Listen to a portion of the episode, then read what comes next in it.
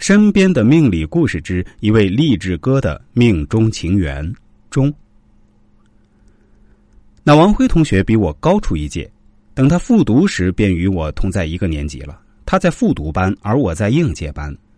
由于王辉同学头脑非常聪明，学习起来很轻松，他的业余爱好既很多，又样样精通，很让人羡慕。闲暇时，他经常到我们班找我玩不知何时，我发现王辉喜欢上了我们班叫李娟的女同学。每一次看到李娟，我都感觉她眼里闪烁着喜悦的光芒。说实话，李娟在我们班并不出众，不仅长相一般，学习成绩还经常排在倒数。估计班里没有几个人会惦记她。但李娟有个特点，就是常常能把话说到人心坎里。王辉感觉与李娟交流，总有说不完的话。尽管周围的同学都知道王辉喜欢李娟，可是李娟却装的像没事人一样，既不拒绝也不答应，不急不离的与他交往。后来听李娟闺蜜说起，才知道她认为王辉身高不到一米六，长相一般，加上家境贫寒，无父无母，并不符合自己对男朋友的期望。一年的复读时光又转瞬即逝，当王辉再次高考时。已然换了名字，究其原因是那个年代当年被录取不就读被认为违规甚至违法，正常不能参加再次高考。但我们县领导都知道王辉是棵好苗子，就千方百计帮助更名，让他再次走进考场。然而命运似乎并不青睐这个有理想、有志向的年轻人。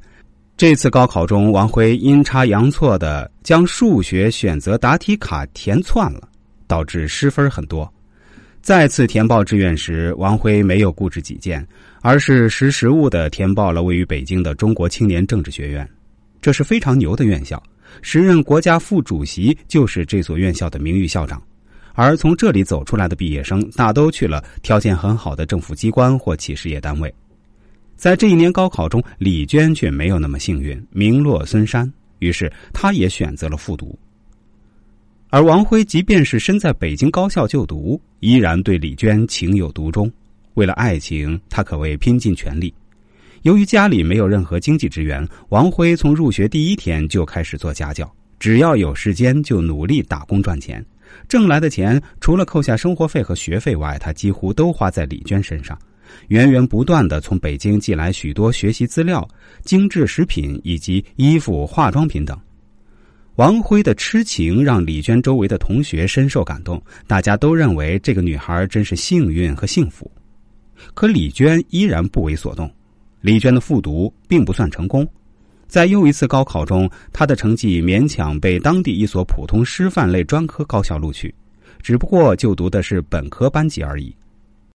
如果大家对这方面的知识感兴趣，想了解更多这方面的内容，可以关注一下我的公众号。